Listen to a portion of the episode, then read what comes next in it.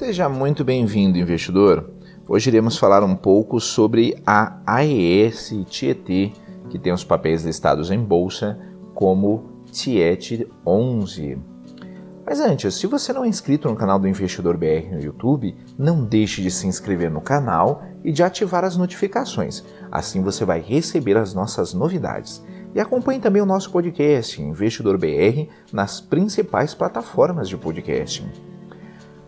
Conforme noticiado pelo site Suno Research, a AES diz que elevar a fatia na Tietê demonstra confiança no Brasil. O presidente da AES Corporation, Júlio Nebreda, explicou nesta quarta-feira, 29 de julho de 2020, que a recente compra da fatia da AES Tietê demonstra a confiança no Brasil. Em uma entrevista ao jornal Valor Econômico, o presidente da AES comentou a decisão de aumentar a fatia na ESGT. Somos um investidor global, temos oportunidade de colocar dinheiro em qualquer mercado dependendo da necessidade. Para nós, o Brasil é muito importante, disse Nebreda.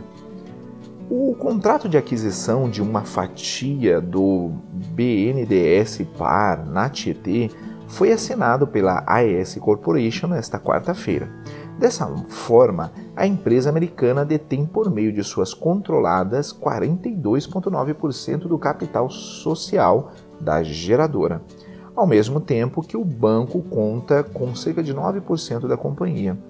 A oferta dos controladores da ES da Tietê ao BNDES envolve o pagamento de 1 bilhão 270 milhões de reais após recusarem a oferta feita pela Ineva que não agradou os investidores.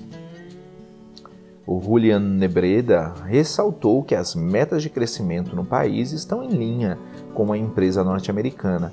Para a empresa, o futuro do setor elétrico será construído em base ao modelo de negócios desenvolvido pela Tietê, voltado à geração de energia a partir de fontes renováveis, com tecnologia e foco no cliente.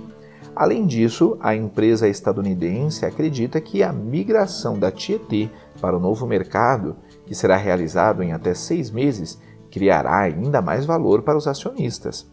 Da sigla ESG, termo em inglês para questões ambientais, sociais e de governança corporativa, já fizemos um bom trabalho no ambiental e social. O tema da governança estamos melhorando agora, conclui o executivo.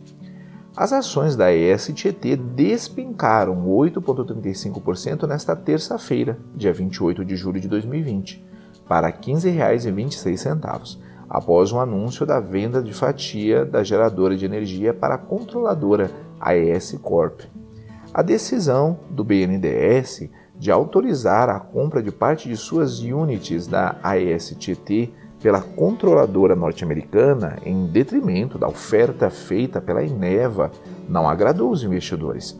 A empresa comunicou na noite da última segunda-feira, 27 de julho de 2020, que o Banco de Fomento aceitou a proposta da AES Corp por 18,5% do total do capital total da geradora pelo valor de 1 bilhão e 270 milhões de reais em dinheiro.